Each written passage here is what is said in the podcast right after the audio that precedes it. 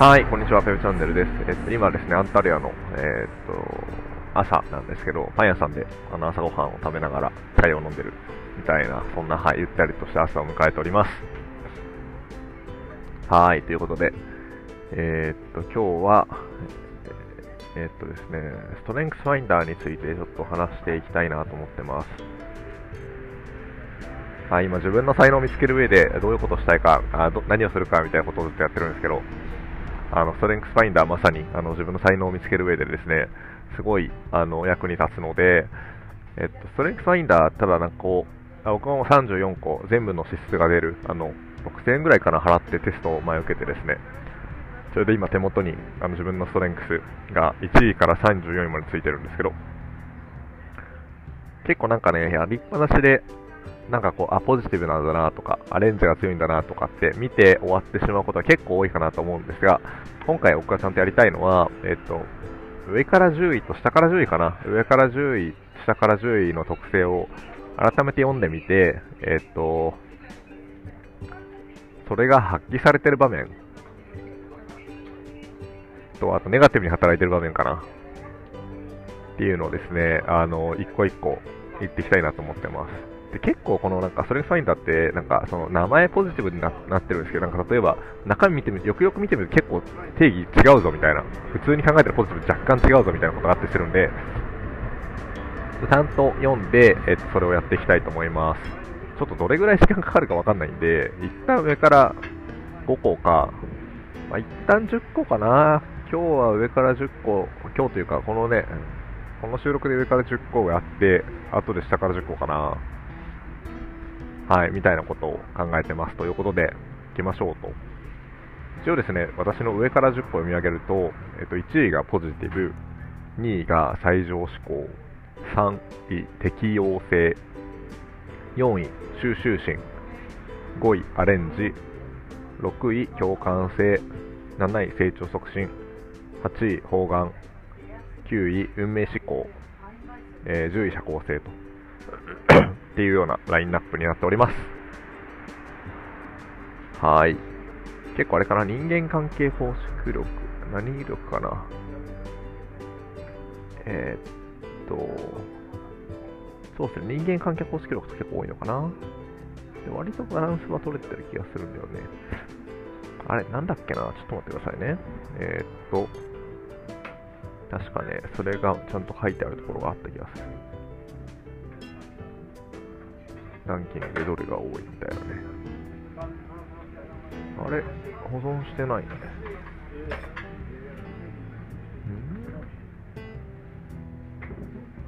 まあ、一旦いいや。はい。あの、行きたいと思います。ということで、1、ポジティブ。はい。読みます。ポジティブの資質が高い人は情熱的であり、しかもそれ、自然にその熱意を人に分け与えることができます。生き生きとしており、えっと、他の人たちに活気を吹き込み、やる気を起こさせることができます。強力なポジティブな才能を持つ人は、称賛を惜しまず、常に微笑みかけ、どんな状況においても良い面を探します。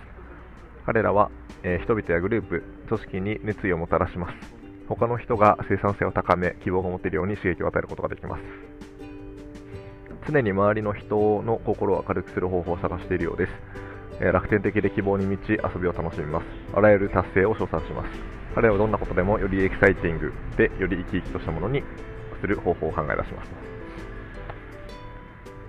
はい、えー、あなたは称賛をしまず常に微笑みかけ、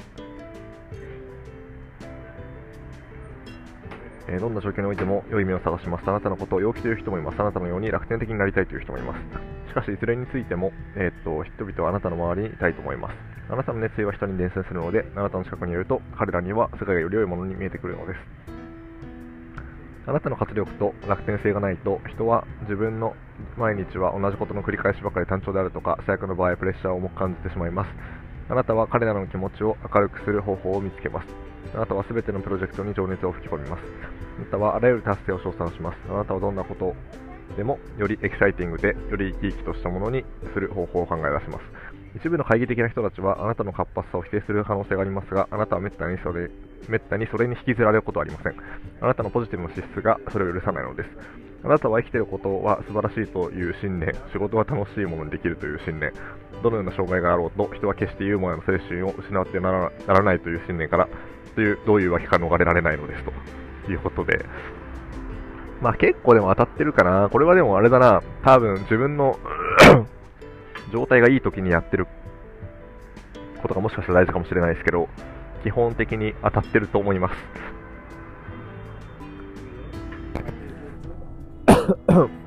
すいません、なんか、負担が絡んでて。そうですね。まあでもそうだな。なんか、うん。やっぱなんか熱量は熱い方だと思うんだよな。あとなんかエモい瞬間とか好きだしね。エモい瞬間みたいな。なんかめちゃめちゃ抽象的だけど。なんだろうな、エキサイティングなことが好きとか、まあ、楽天的で希望を持っているとか、あと何かね、あのー、達成できたりとか、いいことがあったりとかしたらすごい称賛するとか、あすごいねとかって、なんか素直に結構出てくるっていうか、素直に思ったりするんで、それは結構そうかもしれない。ポジティブ。楽天的だなと。はい。思ってますね。プレッシャーも、うん、確かに、まあ、めっちゃ感じる時あるけど、まあね、そうだね、なんかくよくよ考えすぎないっていうのは、うん、あるかな。結構忘れちゃうしね。あとユーモアでありたいとかもすごいありますね。で、まあ今までだとどうなんだろう。あまあ、これを機にでは間違いなく発揮されてると思う。なんかその、えっと、自分が仕切っているミーティングするとか、自分が仕切っているプロジェクトするとか、まあ、それ以外の時でも、まあ、の時はそうだし、なんかメンバーをね、の、その、同じね、チームの人たちが何か達成したら、すごいとか、ありがとうとか、っていう気持ちになるし、あのね、逆にまあ自分主導じゃなくても、まあね、そういう風に場を盛り上げようとしたりとか、まだまだいけるよって言葉をかけ続けたりとか、なんかそういうのはこう何の気なしに、まあ、確かについついやっちゃってることだもんね。資質とか才能ってね。だから、うーん、それはできるね。なんか、チームを鼓舞する言葉をかけるとかは、できるなうん。ま基本やっぱいい方に、やっぱいい面にやっぱ目が向くんだろうね。まあ、逆に言うと悪いところに目が向きづらいのかもしれないけど。なんかそれがチームのドライバーとなって、ね、チームのモチベーション高く進んでいくっていう、そんな感じかな。だからそういうのがフィットする組織がいいんだろうね。きっと。か、まあなんかそれをすることによってね、モチベーション上がってくれる人たちと一緒にやりたいみたいなのがあるのかもしれない。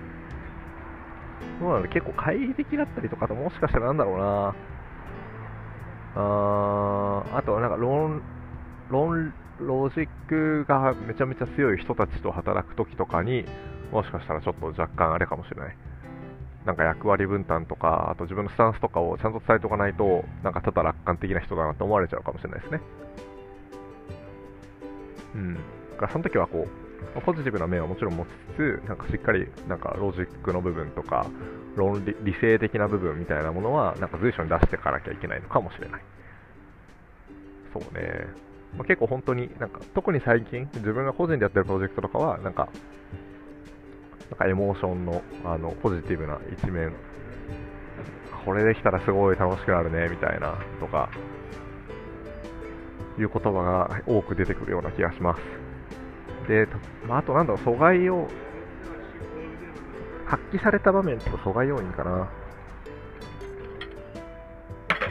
そうね、発揮された場面、まだ発揮された場面、そう。で仕事だとどうなんだろう。まあでも楽天ソーシャルアクセラレーターでは発揮されてたかもね。自分のね、コアチームを、あの、事務局チームを取りまとめるときとか。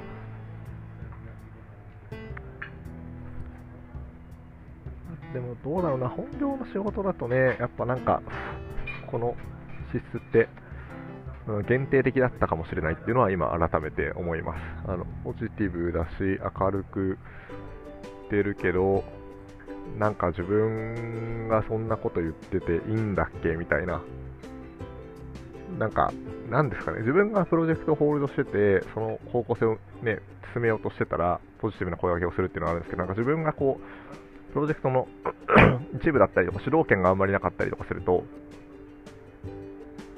なんだろうな、こうそれによって人を励まし続けることの力って限定的だったりするし、あとあんまり、なんだろう、こんなこと言っていいのかなみたいな。なんかあんまりモチベーションわかんなんかあんまり出てこないかもしれないですね、そういう言葉が。うん。から発動の要件としては何だろうな、自分が主導的な、ね、立場でプロジェクトに携われること。っていうのは一つあるかも、なんか限定的な、必ずしもプロジェクトオーナーじゃなきゃいけないわけじゃないと思うけど、なんか中核にいる。っていう時は大事かも。あんまりなんかちょい役で生きるタイプじゃないのかもね、もしかしたら。なんだろうな、例えばなんか批判的な人とか、クリティカルシンキングが強い人とかって、うーん、なんかその議論全体をこうまとめて整理してとか、まとめてなんか、ここってどうなんだっけみたいな点を出し続けるみたいなね。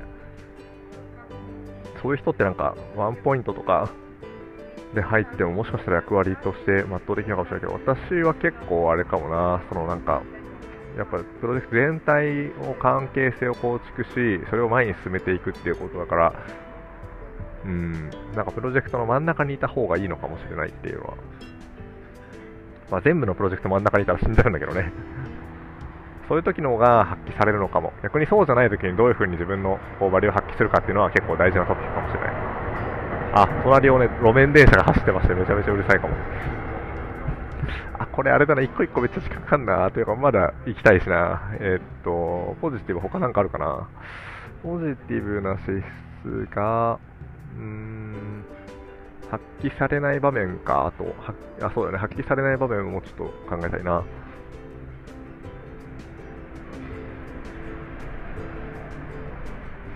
まあ、単純にあれだよね、心理的安全性を感じない場所というかね、自分が言ったことに対してなんかネガティブなコメントが飛んできそうみたいな。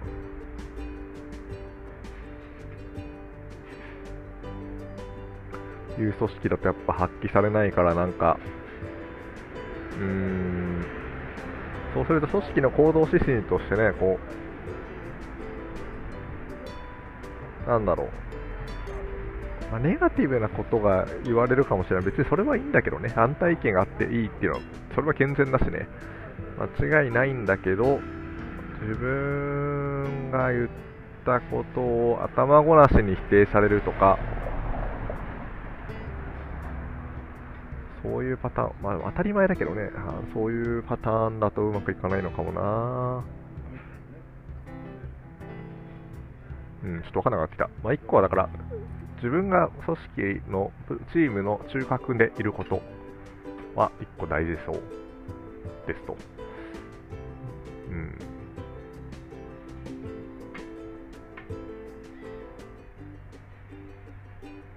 そうだね。あと発言がちゃんと求められてるとかね。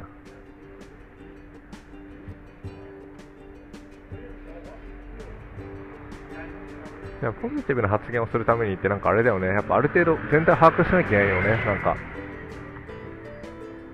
と思ってしまう。このプロジェクト今いいですねっていうためには、いいですか？じゃなくていいですねって言いたいって感じかな。そうするとなんか、やっぱ達成の目標と、ゴールとなんかそのどこまで行ってれば OK なのかっていうのはなんか分かっている必要がありそう。これ難易度が高いプロジェクトになればなるほど、これって結構難しくて、なんか例えば今までやってきたイベントと似たイベントをやるとかでなると、まあ、大体分かってるんで、まあ、なんかこれぐらい今できてればまあいけるでしょうとか、あとね、ここをミスんなきゃ大丈夫でしょうみたいな感じで分かってるんだけど、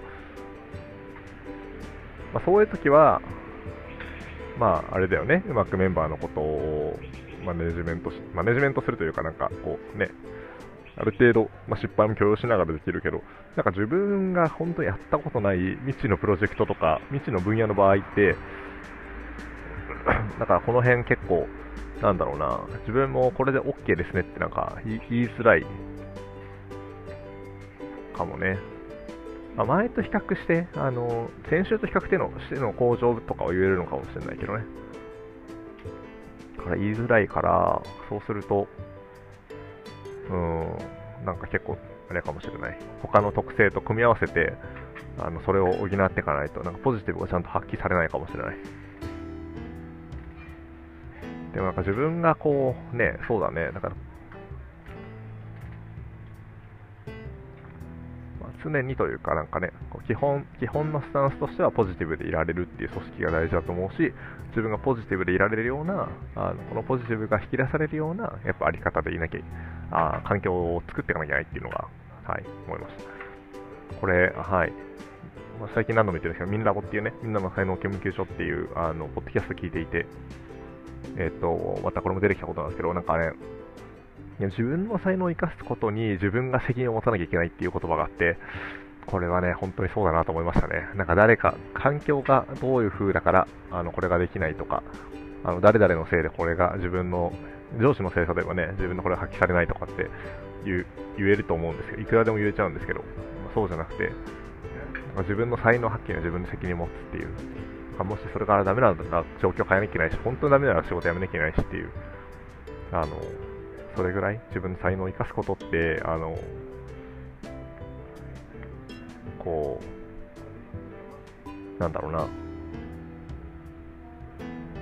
責任が伴うし、なんか自分の決意が必要なんだなって思って、あの今ここで改めて決意をしようかなと思います。はい。いいね、でもなんか、ポッドキャストやってると、結構なんかポジティブなんですけど、このポジティブって言葉は、まあ、もちろん書いたりとかしてれば現れるんだけど、やっぱ自分が喋ってると特にやっぱ強く現れてくるなと思って。だからこれ、この習慣はなんか旅中だけじゃなくて戻ってからもやった方がいいのかなって思った。このなんだろう自分がポジティブな言葉を発することによって、で、それを聞いた自分自身が鼓舞されっていう、なんか循環かなって気がしてて。そう、でもさ、みたいな。なんか今大変だけど、でもこれってこういう意味でやってるんだよねって自分に言い聞かせるっていうね、自己暗示かもしれないけど。あー、なるほどね。もう17分も経ってしまったポジティブだけで。やば。次行きますか。でもこれで丁寧にやっていきたいから、あの、はい。行きます、次。次は、えー、っと、次は、ポジティブの次は、最上志向ですと。最上志向ね、大体ずっと入ってんだよね。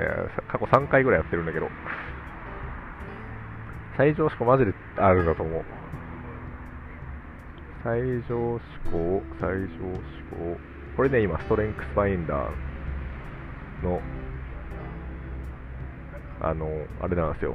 えっと、サイト、ウェブサイトを見て、そこにですね全部の才能のあの説明が載ってるんでそれを今調べてあのやってます。えー、っとこれかな？これか34の資質。はいということで ポジティブはですね人間関係構築力。人間関係力のところに入ってました。で次の最上志向は影響力というところに入ってはい、最上志向の資質が高い人は、え個人や集団の卓越性を高める手段として強みに注目します。強みに注目します。ストレングスファインダーですね。優れたものを最高レベルのものに変えようとしますと。はい。最上志向の才能の持ち主は、えー、多くの場合、他の誰も気づいていない時から人の才能や強みを見抜きます。強みは、それが自分のものであれ、他人のものであれ、彼らを魅了します。最上志向の人は他の人が自分の可能性にワクワクできるようにサポートするのが好きです。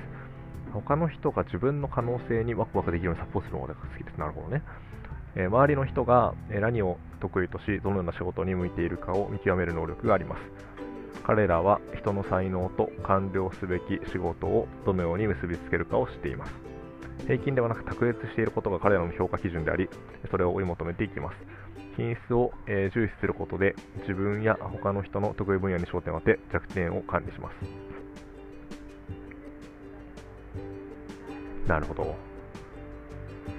はい、平均ではなく卓越していること。これがあなたの評価基準です。平均以下の何かを平均より少し上に引き上げるには大変な努力を要しあなたはそこに全く意味を見出しません、はい、平均以上の何かを最高に高めるのも同じように大変な努力を必要としますがはるかに船を取ります。強みはそれがあなたのものであれ他の人他人のものであれあなたを魅了します。真珠を追い求めるダイバーのようにあなたは強みを示す明らかな兆候を探し求めます。優秀さが垣間見れる瞬間習得の速さ一気に上達したスキル。これらがわずかでも見えればそこに強みがある可能性があります。そして一旦強みを発見するとあなたはそれを伸ばし磨きをかけ卓越したレベルまで高めずにはいられません。あなたは真珠を光り輝くまで磨くのです。この自然に強みを見分ける力は他の人から差別的と見られる可能性がありますと。なるほど。あなたはあなたの強みを高く評価してくれる人たちと一緒に過ごすことを選びます。同じように自分の強みを発見しそれを伸ばしてきたと思われる人たちに惹かれます。なるほど。あなたはあなたを型にはめ弱点を克服させようとする人々を避ける傾向があります。あなたは自分の弱みを嘆きながら人生を送りたくありません。それよりも持って生まれ天賦の才能を最大限に利用したいと考えます。その方が楽しく実りも多いのです。そして意外なことにその方がもっと大変なのですと。なるほどね。これおもろいな。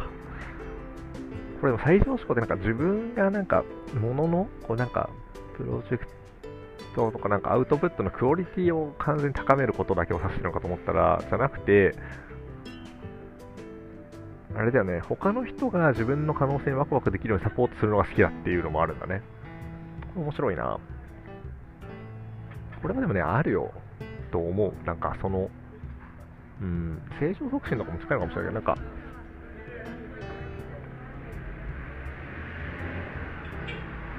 やっぱね、なんだろう、自分の 周りの人とかを見てて、やっぱ卓越したスキル持ってる人たちというかね、卓越したスキルなのか、その人の得意なことかな。で、その、なんかレベルが、レベルがめっちゃ高いとか、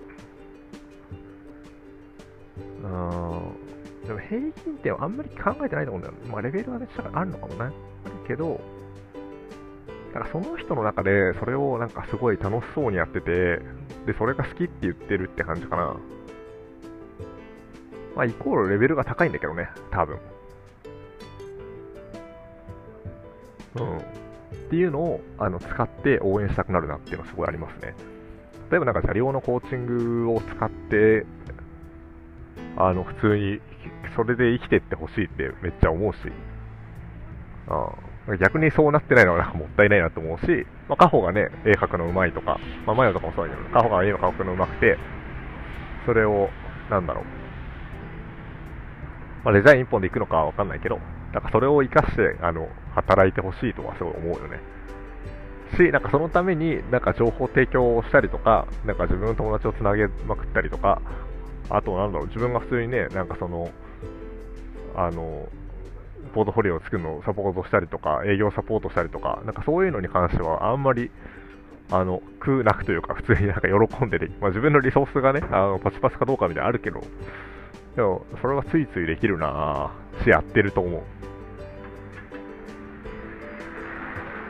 うん、就活相談でも、あ、そういうの好きなんだみたいな、じゃあこういうのやってみればみたいな。っていう思考にはなるね、結構ね。うん。それはそうかも。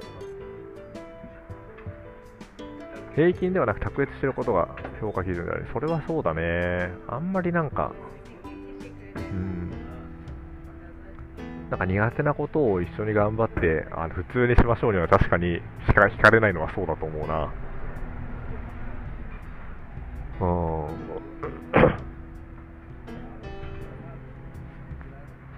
自分自身の強みはどうなんだろうめちゃめちゃ卓越するっていうのはあるのかなわかんない。どうなんだろう卓越するというかね。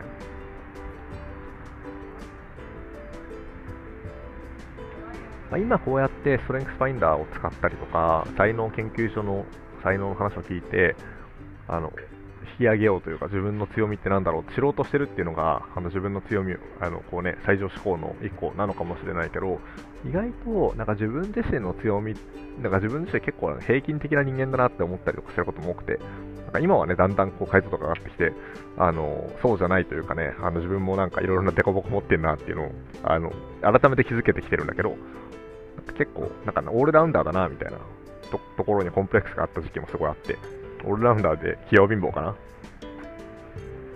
ていう時期もあったんで、うん、でも改めて面白いね、なんか本当に結構さ、自分ではポジティブなこととか最上志向なことって結構当たり前だと思ってやってるから、本当になんか普通じゃないみたいな、なんかそんなにおもろ白くないというか、そんなにこうなんかね、特性じゃないよねって思ったりしてるんだけど、意外と他の人からしたら違うってやっぱ思われるしね、私逆に言うとなんか戦略性がある人とか、あとはなんかロジック強い人とかはすごいなんか逆に憧れるし、なんかこう、アンチテーゼ、アンチテーゼっていうかなんか、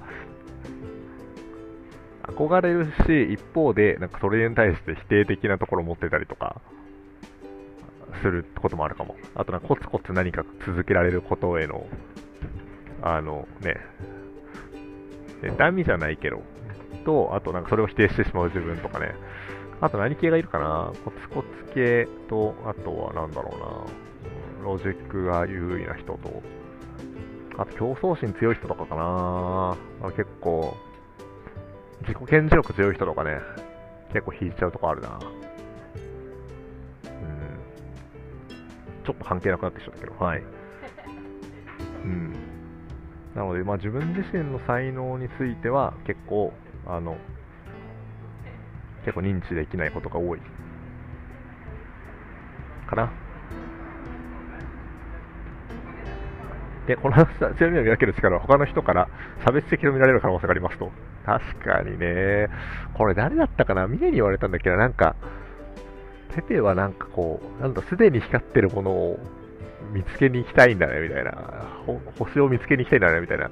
ジャリはなんかこう、原石を磨いていくタイプだね、とかって言われて。で、ハッとしたんだけど、でもそうだよねって感じかな。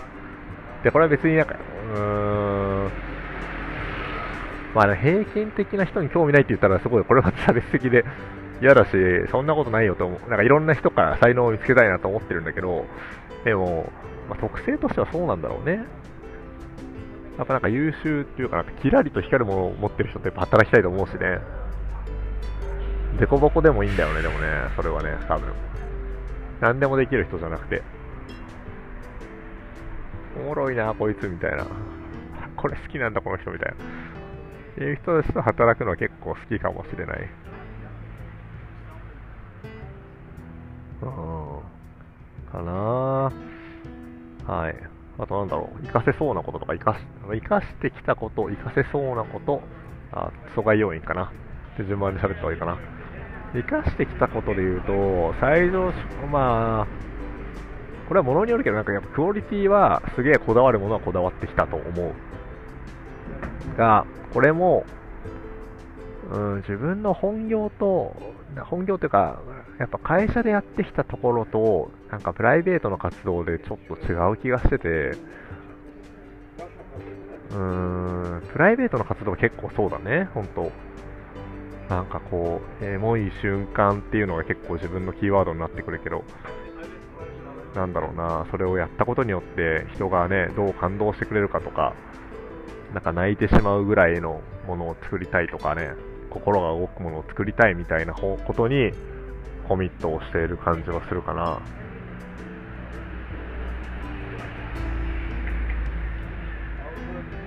ただこう、仕事をしてる上で、うん必ずしも発揮されなかった時ってあるよなこれって。なんかその、プロジェクトに対して当事者意識は持ててなかったりとか、やっぱやる意味が腹落ちしてないっていうのはダメなのかもね。自分起因だとさ、なんかもう、自分発信でやるプロジェクトだとさ、もうなんか、自分の中で決まってんのよね。もうこれやりますって。決まってるし、決まってるというか、それがいいなと思って始めてるし、ね、あと、それがうまくいくなと思ってるし、だけどなんかこう、ポッとアサインされたものに対して自分のね、モチベーションがちゃんと、モチベーションというかやる意味がちゃんと理解できないままというか、なんとなくで始めちゃうことっていっぱいあるから、これは良くないのかもね。選択肢2つだよね。なんか、やる意味を突き詰めて議論してから始める。まあでもね、こう、アッパーマネジメントの人からとかするとね、なんかこう、なんだこいつみたいな なるかもしれないけど、まあでもそれができる組織に行くっていうの大事かもしれない。あ、これは一個キーワードかもね。そのなんか、やる意味をとことんできる組織、やる意味をとことんできる組織で働く。とことん議論できる組織で働くと。まあ、すなわち、こうあれだね。まあ、議論付き合ってもらわなきゃいけないし。うん。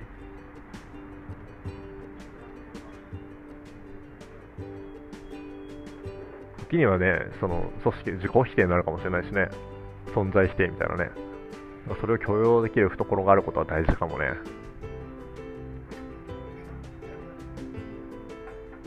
あと自分自身も結構な忖度を、忖度というか、まあやってみりゃなんとかなるでしょ、みたいな、そういうポジティブな一面があるから、なんかそれは結構良くないかも。良くないというか、なんか、ここでコンフリクトが起こってるのかもしれない。やってみればなんとかなるでしょっていうポジティブな一面と、そのなんか、ポジティブというか楽観的な一面と、なんかやっぱやる意味がわからないと、腹落ちできないと、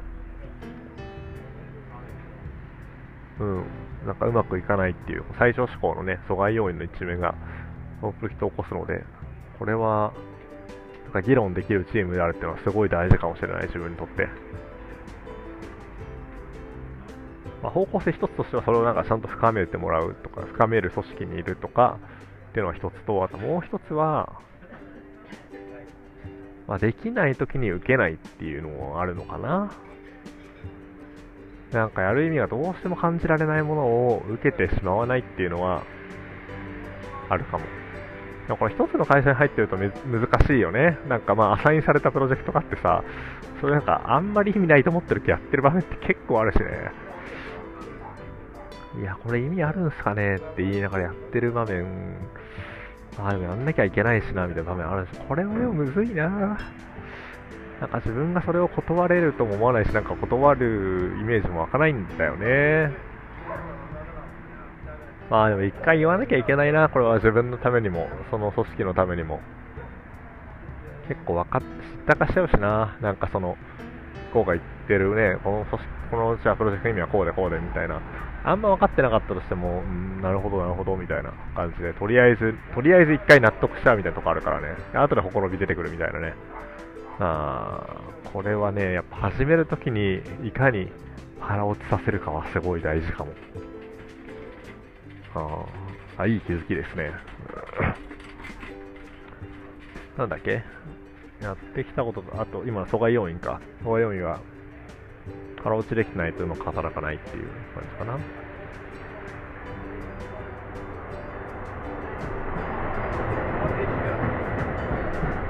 あとはあれかな、なゴール決まってるとワクワクしないのかも。あ、ゴール決まってるとというか、自分の開催価値が低いとあんまワクワクしないね。これ最上志向と関係あるのかな最上志向が働く上で自分の開催価値がちゃんとできてないとうまくいかない。これ意味通ってるかな自分最小志向の能力、こだわりとかね、最初に高めようっていうのを発揮する上で、えそこに、うん、自分の開催価値、自分が貢献できないと思うとあんまり面白くないかもね。どういうことだ？開催価値、一旦置いとくか。ちょっとわかんなかったきたな。開催価値。自分が廃材、自分が何かしらの形でそこに関わってたいとは思ってるのかな。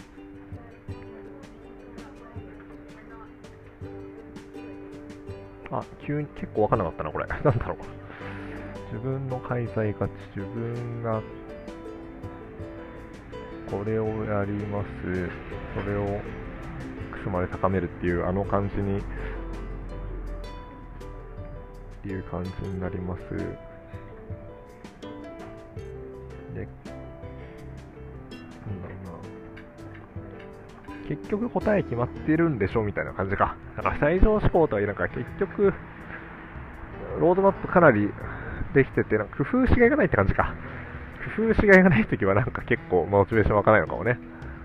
うん、前ね、転職でプロジェクトやってるときとかもなんか、上司がすごすぎてというか完璧すぎて、なんかロードマップもかなり引けてるし、あとはなんだろうな、ま、結局最後、直してもらえちゃうみたいな、なんか、なんか正解を持ってらっしゃるっていう感じがしてたのも、してたから、で、これは、本当になんだろう、とても尊敬しているし、とても素敵な方だしね、あの、本当に優しい人なんだけど、かそことのミスマッチがあったのかなって感じがするよね。ほんと結構完璧にできちゃう。完璧にできちゃうというかね、あの、かなり80点、90点をボンボン出せる人だから、もうちょっとデコボコの方がいいんだよね、多分ね。あ、ここできないから本当お願いみたいな。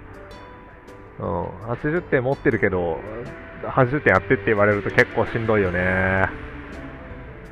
ああ、しんどい。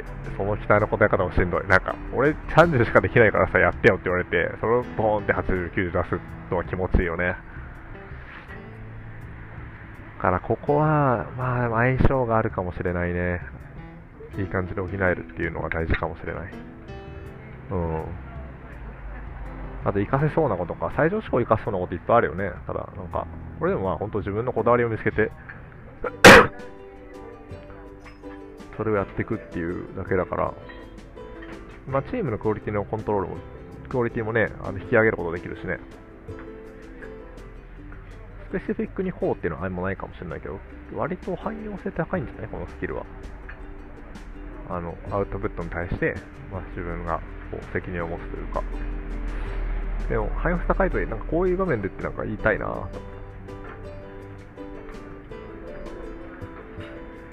意思決定するときとか、違うか。まあ、プロダクト作るとかもそうだね。プロダクト、プロダクトマネージメント、プロダクトマネージャーみたいなね。プロダクトがどれぐらいこうこだわってるかみたいな。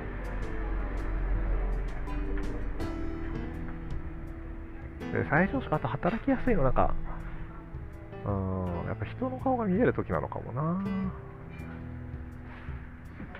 かんない。ちょっとわかんないな。ああ。はい。ということで、ちょっとかなり瞑想してしまい、37分経って、1個20分かかるんか、これ。やば。15分20分かかるね。次行きましょう。適応性。疲れてきたな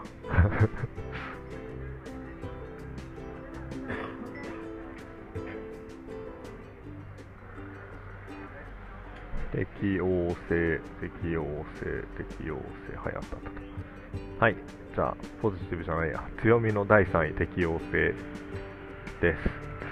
適応性の性質が高い人は流れに沿って進むことを好みます。うん。はいはい。今を大切にし、それぞれの時点で進む方向を一つ一つ、一つずつ選択することにより将来を見極めます。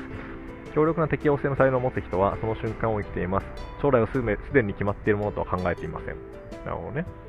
今を大事にしてると。そうではなく今選ぶ選択肢によって作り出すこともできる場所だと考えています、うん、彼らは一つ一つ選択しながら将来を見つけていきます。これは計画性がないということではありません。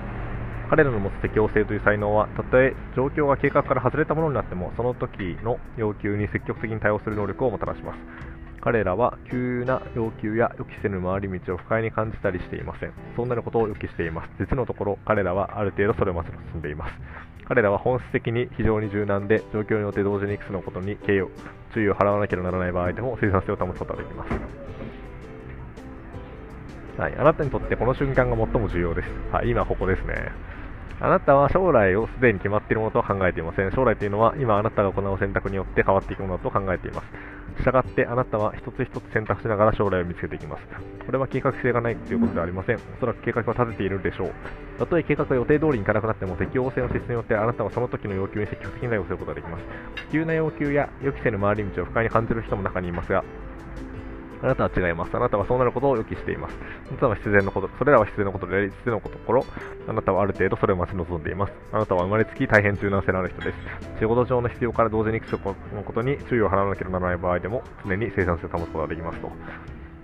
これは、これもそうだな確かに。これ適応性ってなんかあれだね。なんか人に合わせることができる。まあそれもそうか。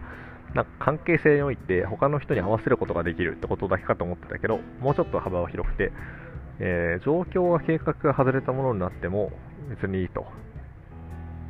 うん、それに適用するとね。はいはいはいはい。あとなんか実のところ彼らはある程度それを待ち望んでいますけども、うわ、これはもしかしたらそうかもしれないと思う。なんかね、レギュラーなことが起こるとかね、あ、これやべえな、みたいなトラブルとか結構嫌いじゃないんだよね、多分。アドレナリン出るもんなああいう時なやばいみたいな。これやばいね、みたいな時に結構指揮取りたくなったりとかするよね。全く触れたくない時もあるけどね。トラブル好きなんだな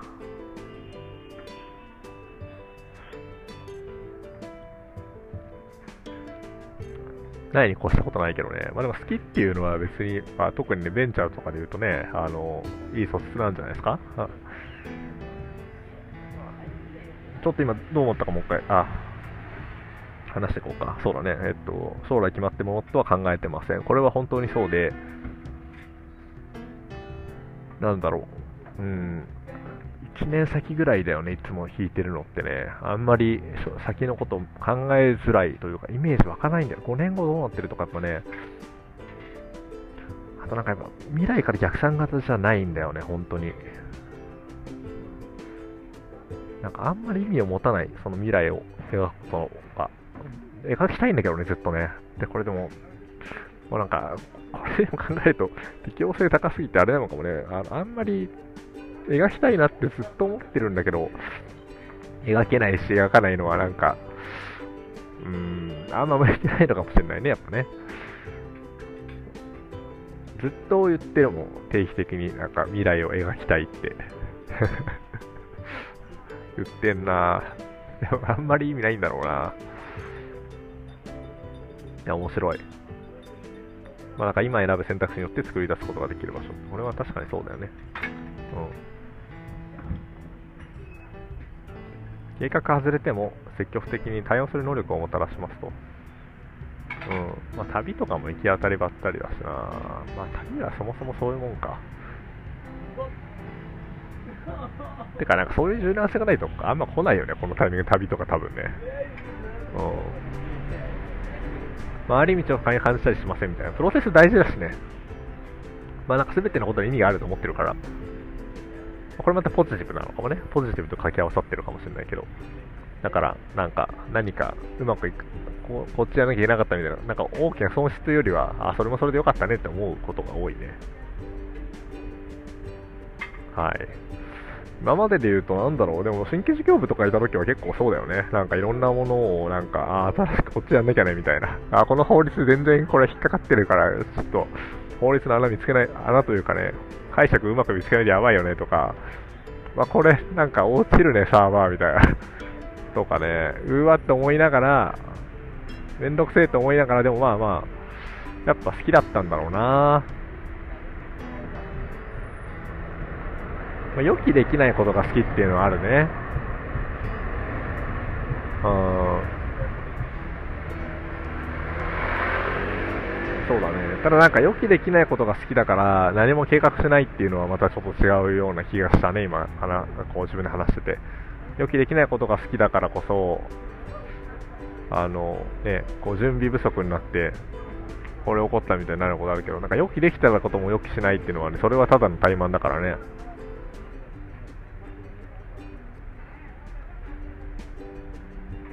やっぱ予測することは逆に自分にとって、怠慢っていうとなんか自分の首を絞めるからちょっと今の訂正しよう。怠慢じゃなくて、まあでも、予測することは大大事なのかも。逆に自分にとっては。なんか、あでもストレングスファインダーの趣旨とちょっと、あれだな。あの、それるな。弱みをカバーしてって話じゃないもんね。強みを伸ばしてだからね。うん。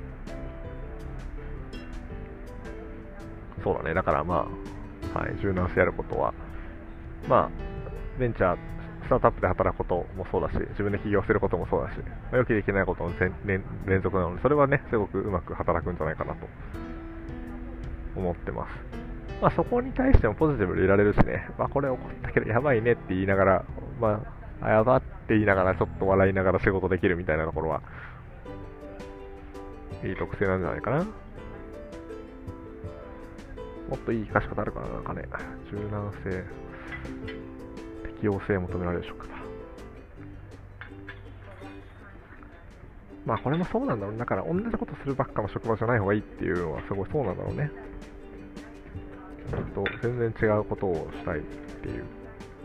あの、定常業務がいっぱいあるというよりは、これただな、定常業務、無心でやってる時も好きだけどね、意外とね。定常業務というかなんか、経理みたいな作業をね、無心でやってる時も意外と好きなんだけどね。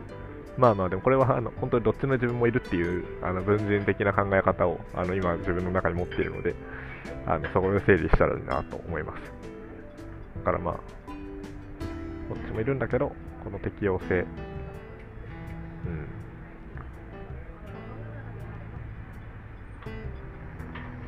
ありますね。はい、ということで、と最後薄くなっちゃったけど、ということで、今3つ話45分で、ちょっと口がパサパサになってきたので、一旦ここでやめます。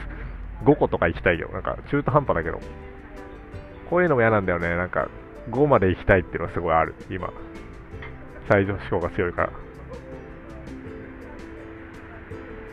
5まで行くと1時間15分か。だから集中力が多分ダメだもん。なんで一旦やめます。でも気持ち悪いんだよね。なんかこうさ、いや、キリいいとこまで行きたい欲はめっちゃあるんだな、これ。めっちゃ面白い。行くか？行こう。はい。えっ、ー、と、収集心。5やって、次、えっ、ー、と、あれだ。えっと、下から5個やろう。でそれで終わりにするか、まだやりたかったら、えっと、次6から10やって、その次下から6から10までやろう。例えばなんかもうあれだ、5時間コースだ、全部で。投げはい、OK、OK。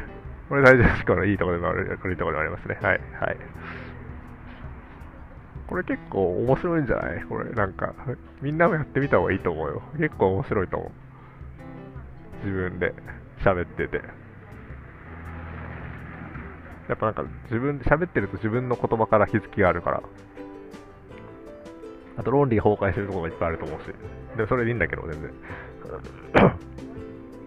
はい、次いきます。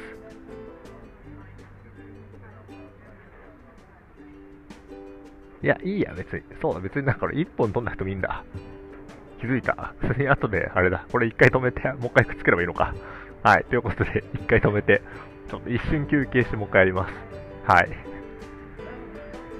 ここで5まで行きたいっていう気持ちあるから、一瞬チャイを頼んで、あの、後でまたくっつけますので、1回これ止めます。はい。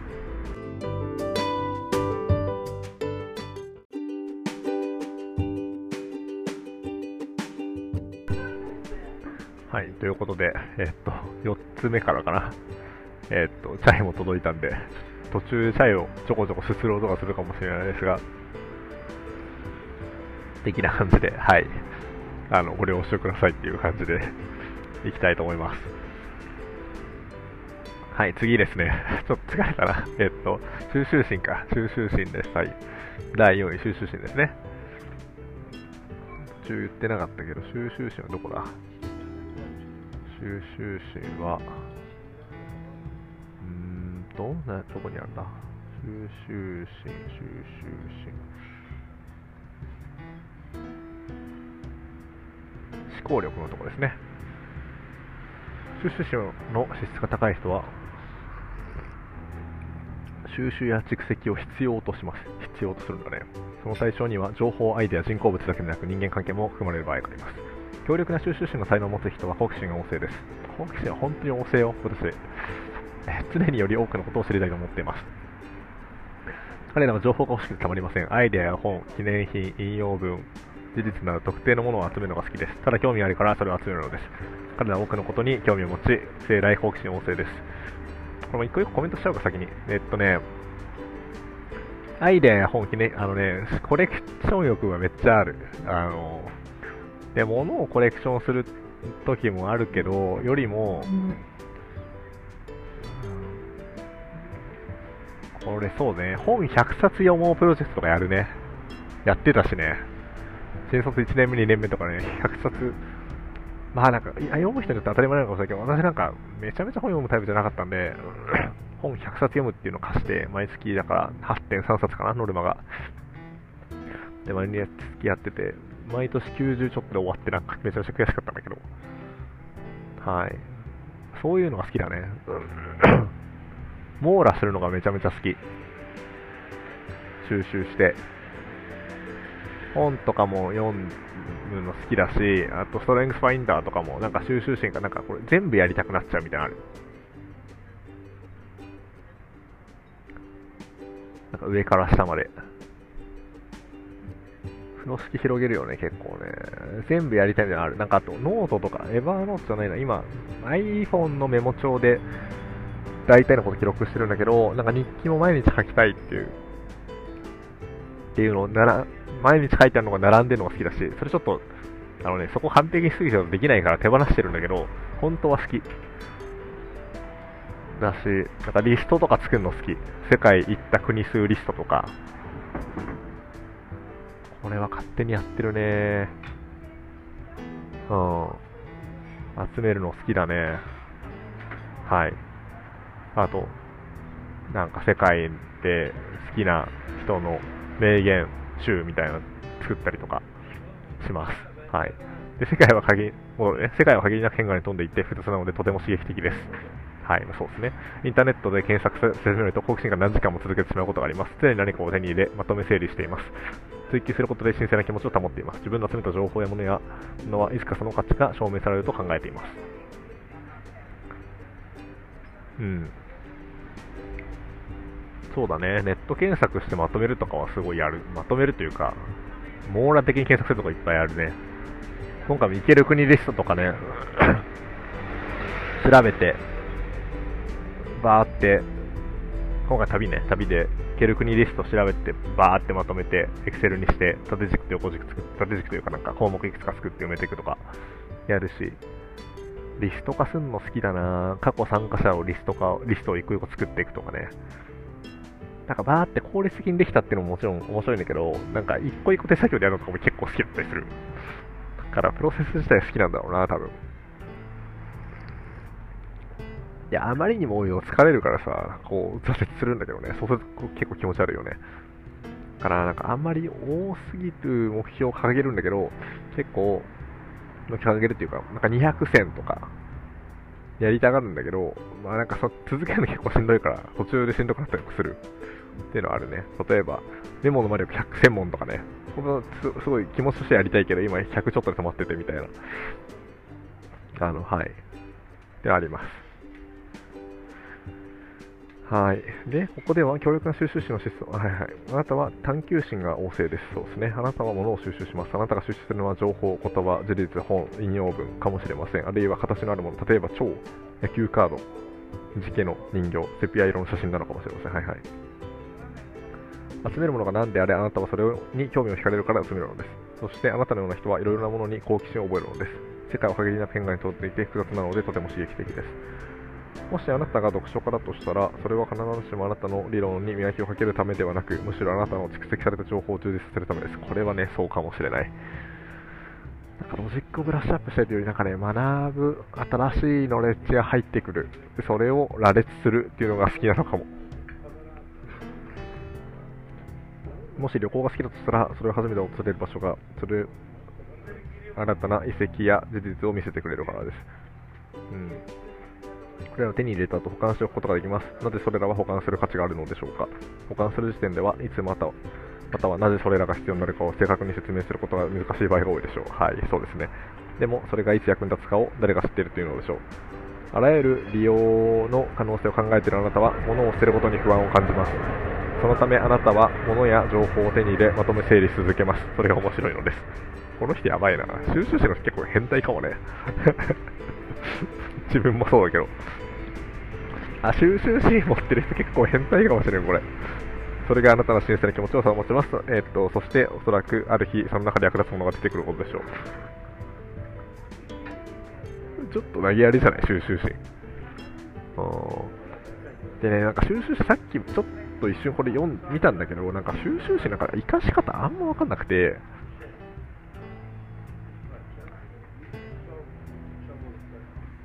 なんだろうね、さっきね、生かし方もちょっと調べたよね。そう、他のページ見て。収集誌に生かしたら若干難しいから、これはなんか他の人と一緒に考えたいかも。ちょっと他のね、ページに書いてあるところを見てると、えー、っと、なんだ？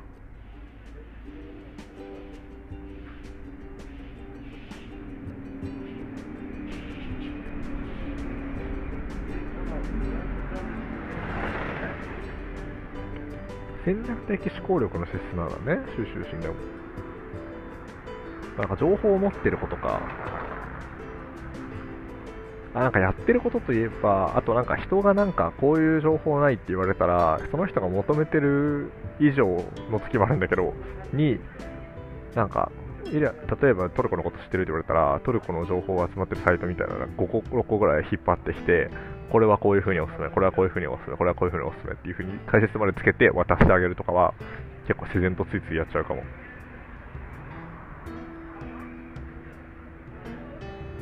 並べるの好きだね。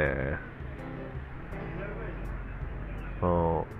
あ、あとあれか、収集心を興味関心、収集心の興味関心の対象を人に当てると人間関係構築力の代わりとしても使うことができると。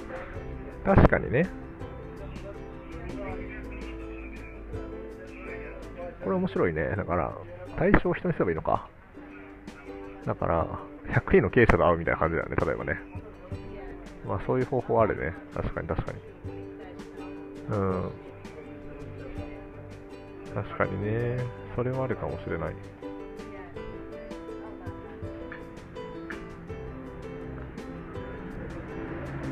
そっか、まあ人への貢献とかね、っていう意味だと、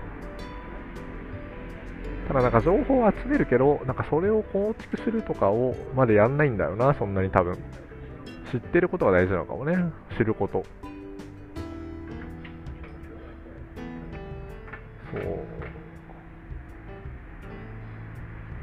これね、活かしてる場面ど、日常生活であるよ、旅とかもそうだし、たくさん情報調べて。うん、なんかあんまり活かしきれてない気がするんだよな、収集心。なんか仕事の時のリサーチがただそれで好きだったかっていうとそうじゃなくて、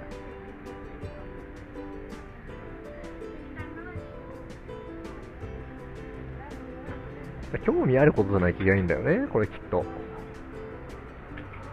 リサーチ、仕事でリサーチしてて、なんかこうメディカル業界のなんかを調べるみたいな、業界トップ3位まで調べてくださいみたいなの、お題が実際にあったんだけど、あんまりテンション上がんなかったな。ぁ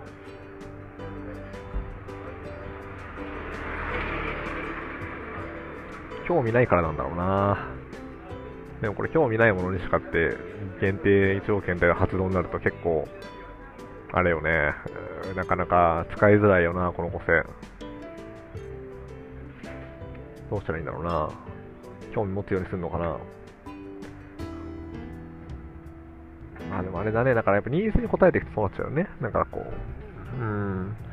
だから自分が例えば、こうなんだろう、興味持ったものをまとめてあげるっていう作業を、もう勝手に自分がフリーでやるとかだったらできるかもね。例えばヒップホップの情報をまとめてなんかするとか、ヒップホップパンチライン集とか、MC バトルパンチライン、まあ、需要が、まあ、需要言ってあるけど、なんか、これになるかわかんないけど、MC バトルパンチライン集を作ってまとめてあげるとか、そういうのは、あ、なんか面白いの、できるかもね。あと、うんそうだ、やってることで言うと、クラとね、コムチンでやってるアンカーというか、ポッドキャストでもね、撮ったらすぐ収録を、あの、2時間半とか2時間ぐらいの収録を8個とか9個に分割して、それをすぐに上げて、もう次の、その日のうちに、そこから9話分なんか3週間分とかか、がもう配信されるセットしておくとか、そういうのは結構ね、もうすぐやっちゃうっていうのは好きかも。なんか網羅性があるみたいな。これでもやっぱ、うん、収集心難しいな、なんかあんまりピンとこないから、誰かと一緒に話したいかもしれないです、これ。はい。人に情報をまとめてあげること。シンクタンクとか、うん。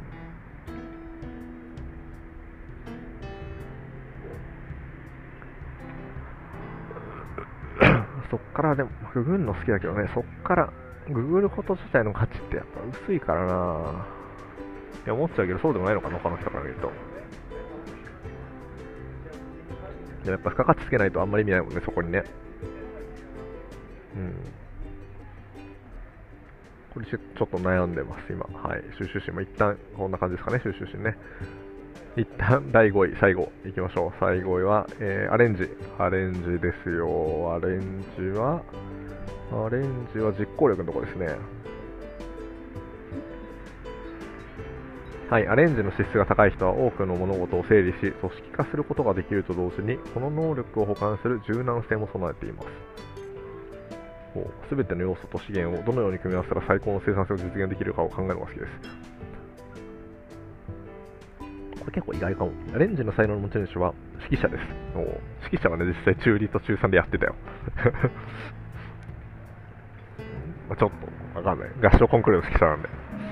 はい、多くの要素を含む複雑な状況に直面すると、強力なアレンジの才能を持った人は、最も生産性の高い組み合わせでそれを要素をアレンジしたと確信するまで、何度も並べ替えを繰り返し、すべての要素を自分で管理することを楽しみます。あ、これはね、仕事でどこまでできてたかわかんないけど、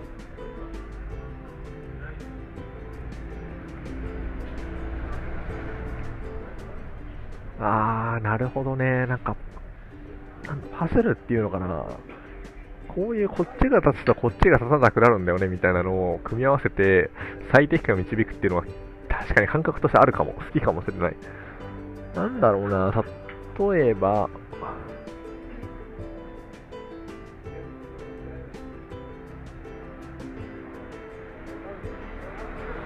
あ、そういう問題解決の仕方もするしな、でもこれ、わどういう場面でそういうこと起こるんだろう。もうちょっと読もうか。はい。旅行の直前に急にもっと割安な運賃が利用できることになって予定を変更する場合でも新しいプロジェクトを成功させるために人材と資源の適切な組み合わせをじっくり考える場合でも例えば柔軟性を効果的に発揮するという点で素晴らしいお手本となりますあまあ旅行の計画とかまさにそうだねでもこれバスで行ったらこうでとか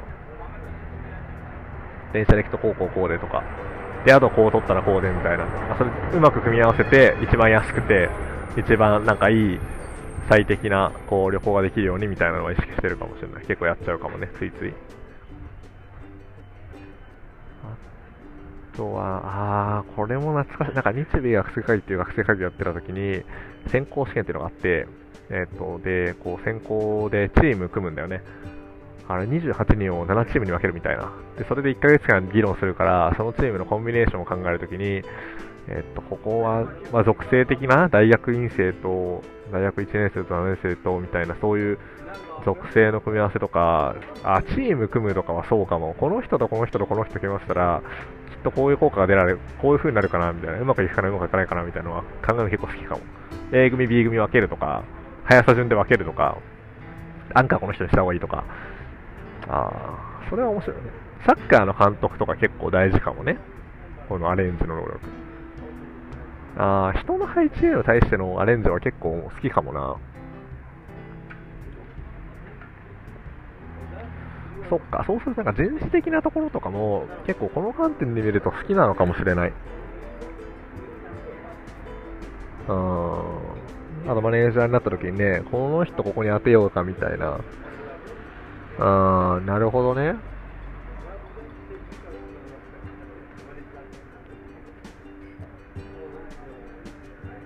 それはあるね。はいはいはい。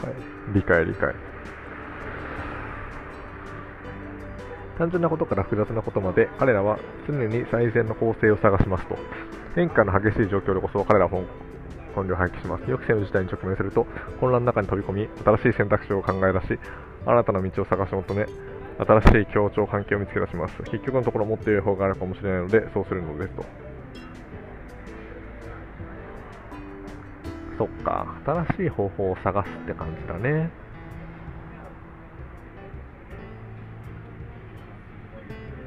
いや、面白いな。面白いし、なんか、あ、これもや、意外とやってんな。やってるというか、なんか好き、好きだな。なんか、発動場面が結構好きあんまり多くないから、なんかそんなに今まで発揮してこなかったけど、でも確かにめちゃめちゃついついやってることの一つではあるわ。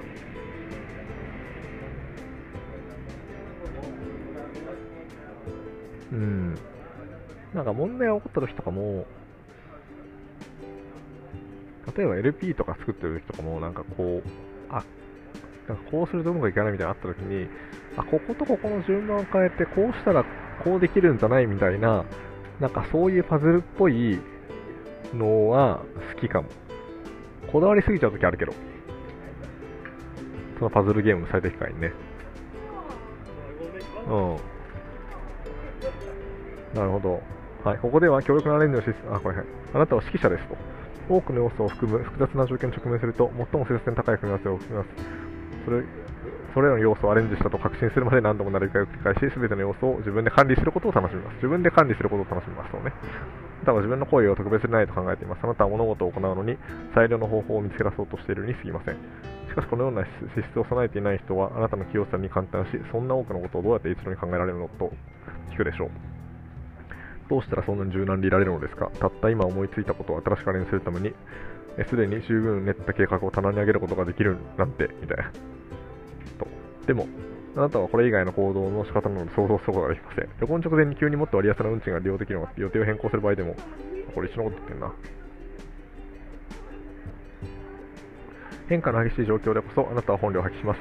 予期せぬ事態に直面すると、不審しされた計画を変えることはできないと文句を言う人もいれば、現行の規則や手続きを盾にして逃げる人もいます。あなたはそのどちらでもありません。それどころか、あなたは混乱の中に飛び込み、新しい選択肢を考え出し、えー、抵抗が最も少ない新たな道を探し求め、新しい協調関係を見つけ出します。結局のところ、もっといい方法があるかもしれないと思うので、そうするのです。同じこと言ってるね。あー、アレンジはね、意外と使えるのかもね。人員配置かな。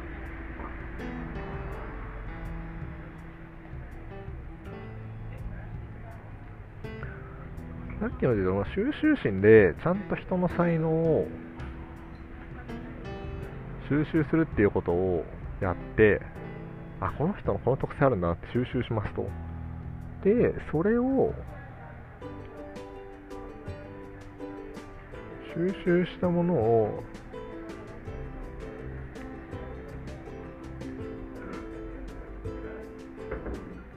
そっか、収集して、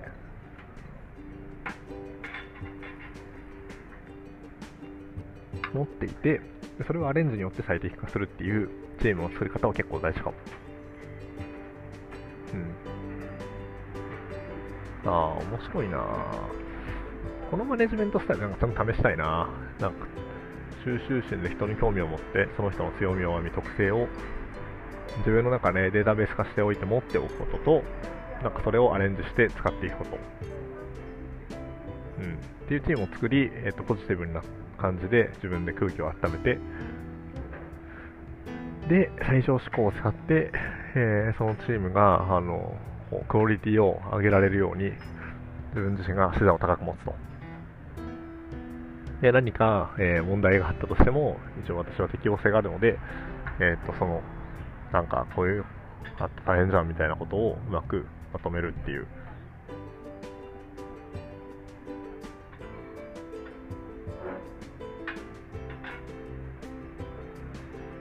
だから人員配置もやる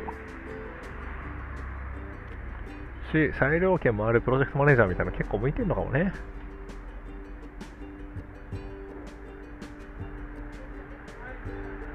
うん、さっきのね、いくつかの地雷を踏まないようにしなきゃいけないけど。だから予算と腹落ちできるミッションと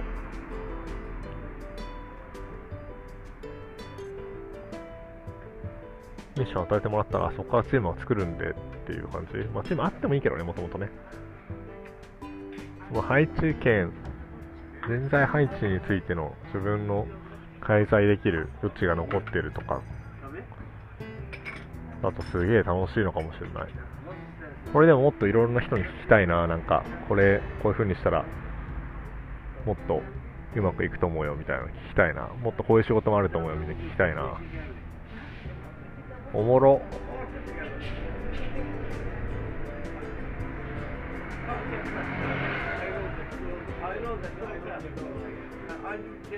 ああ、なるほどね。OK。というわけで、一旦上から5個行きましたということで、これね、めっちゃ面白いからみんなやった方がいいと思う、マジで。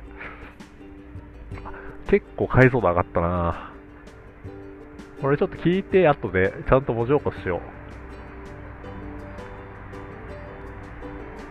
なんか直感的に理解するの得意だけど、構造的に理解するために、なんか文字にするのとかってあんま得意じゃないというか、あんまり、あのね、得意じゃないか、ついついやらないんだよね。やっぱこう喋る方が得意。だから、それを後でちゃんと構造化して理解するっていうのは、引き出しとして持っておくためにすごい必要かもしれない。から、いいねあ、めっちゃ面白いなこれも会やった時にこの辺避けた方がいいなっていうのは多分見えてくるはずだから、おー、これは解像度上がってきたよ。というわけで、多分合計でもうそろそろ1時間10分ぐらいになるので、一旦ここで切りますが、えっ、と、はい、また、えっ、と、回5位やってみるので、えっ、と、楽しみにしててください。はい、これで以上です。